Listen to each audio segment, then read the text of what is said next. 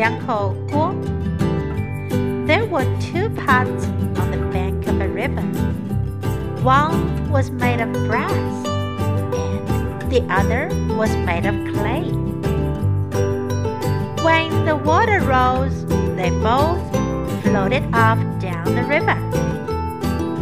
The earthen pot tried to stay away from the brass one. So the brass pot cried out, Fear nothing, friend, I will not hit you. But I may come in contact with you, said the earthen. If I come too close, whether I hit you or you hit me, I shall suffer for it. After that, the earthen pot